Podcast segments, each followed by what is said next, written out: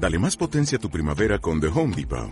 Obtén una potencia similar a la de la gasolina para podar, recortar y soplar con el sistema OnePlus de 18 voltios de Ryobi desde solo 89 dólares. Potencia para podar un tercio de un acre con una carga. Potencia para recortar el césped que dura hasta dos horas. Y fuerza de soplado de 110 millas por hora. Todo con una batería intercambiable. Llévate el sistema inalámbrico OnePlus de 18 voltios de Ryobi. Solo en The Home Depot. Haces más. Logras más. Montarnos. Bueno, pues... ¿Qué es esto?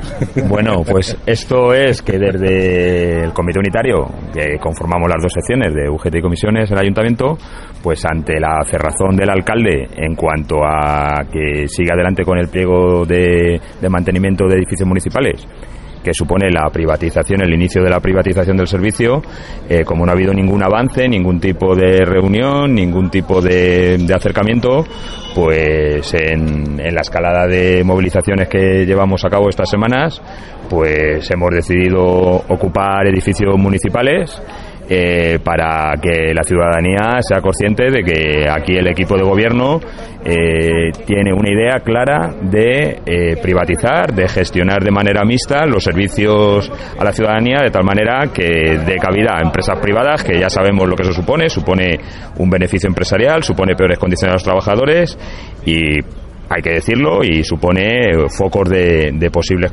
de corruptelas y desde el comité y de la plantilla municipal vamos a defender que los servicios sean de gestión directa, públicos, de calidad, que se cubran decentemente y en esa pelea estamos. En estos momentos, ¿cuántos, si tenéis ya eh, algún edificio ocupado y cuánto va a durar esta, esta actitud? No, en principio esto era, ayer lo anunciamos en las asambleas de trabajadores, nuestra intención de, de hacer un encierro en protesta de, y en defensa sobre todo de los servicios públicos y en principio no, no vamos a, decir ni a desvelar nuestras hojas de ruta ante estas movilizaciones.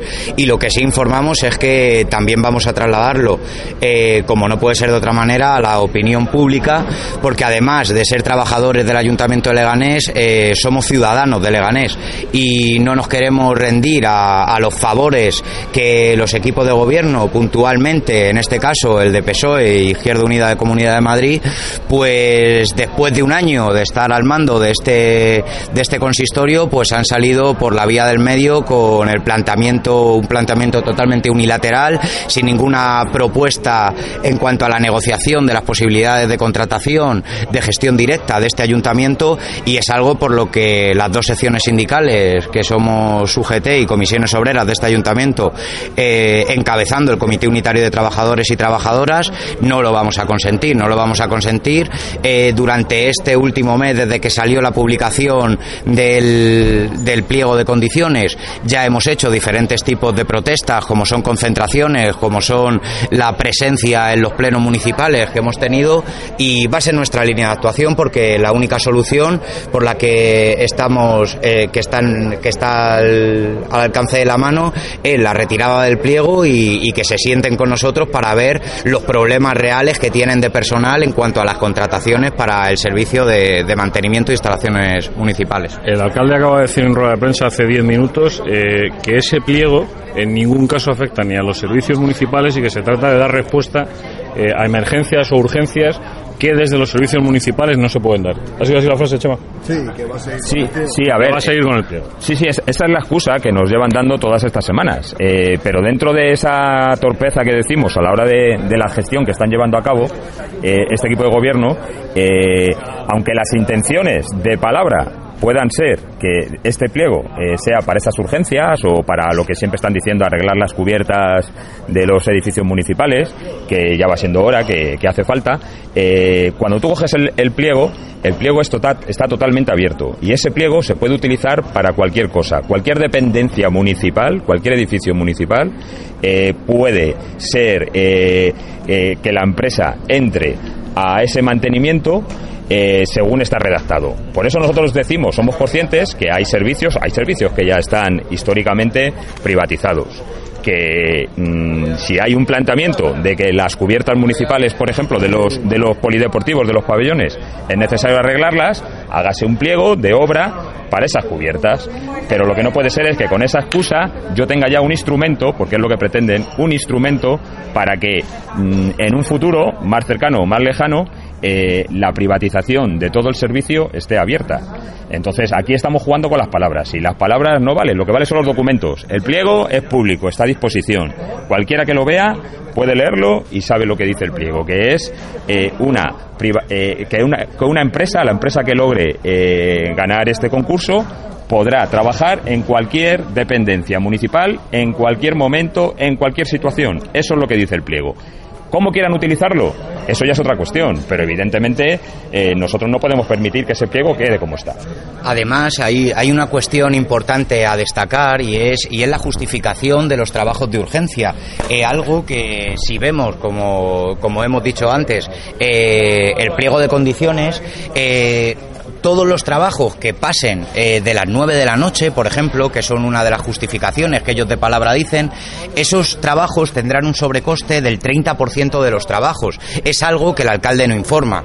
Eh, para nosotros, esto es el abrir la puerta a algo que en las administraciones locales está siendo una espada de Damocles clara, clara que son eh, que una empresa empieza a comer terreno a los servicios públicos y después finalmente a la larga es la empresa privada la que se come a la administración local, ¿no? Entonces, es algo como ya lo conocemos y como ya lo hemos vivido aquí, es algo por lo que no estamos dispuestos a pasar y haremos toda la presión eh, necesaria para que el pliego se, se paralice y sobre todo para, para intentar eh, hacer entender al actual equipo de gobierno que nos parece que están un poco encasillados en ese discurso que dan, el hacer entender que hay diferentes soluciones y que son mucho mejores, mucho mejores antes que, vender los servicios públicos al, al mejor postor. ¿Os esperabais esto?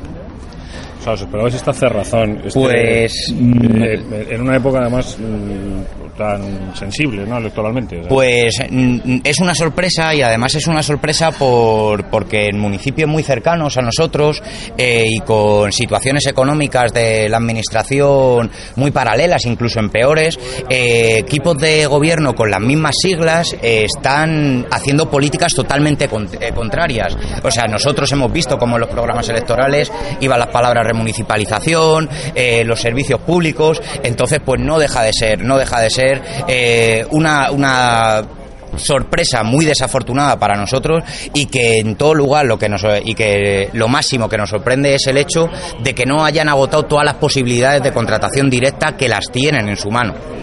Sí, entendemos, a ver, eh, ya no es solo este pliego de mantenimiento, porque podríamos estar, si fuera solo así, pues ante un hecho anecdótico, ¿no?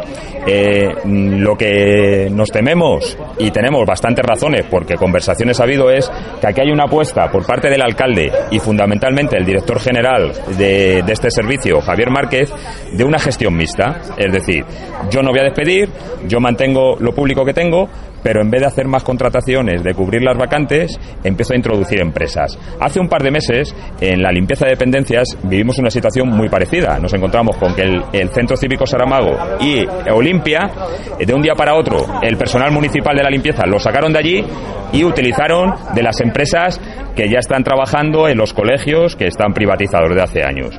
Eh, eso en dos tres días conseguimos pararlo, revertirlo, nos sentamos con ellos, estuvimos viendo opciones y bueno, en ese momento pues parece que entraron a razonar y em, echaron atrás esa decisión. Pero ahora dos meses después han vuelto lo mismo, es decir, es, es esa idea de, de una gestión mixta, se creen que porque no despidan, porque no despidan, porque no muevan a trabajadores, pues que nos va a valer. Y entonces nosotros eh, entendemos que esto es una cuestión ya de más calado, o sea, no es la cuestión puntual del mantenimiento de los edificios municipales, es el iniciar una apuesta por una gestión mixta, público-privada, del Ayuntamiento de Leganés. Y entonces mm, entendemos que, que, desde el comité que tenemos que plantarnos, mm, estamos abiertos a hablar, a sentarnos, somos los primeros que queremos dar buen servicio a la ciudadanía, somos los primeros que queremos que las cubiertas de, los, de las instalaciones deportivas se arreglen y no haya goteras y no hagamos el ridículo leganés en todo el país. Pero ni siquiera el nos ha dignado, en este ya mes, tres, cuatro semanas que llevamos con el conflicto, el alcalde no se ha dignado ni a recibirnos. Y la respuesta de hoy es que ante los rumores que había, pues cerrar edificios municipales. Pues eh, mucho no, esto tendrá que cambiar, tendrá que sentarse con nosotros y nosotros estamos dispuestos a plantear propuestas y soluciones. Somos los primeros interesados.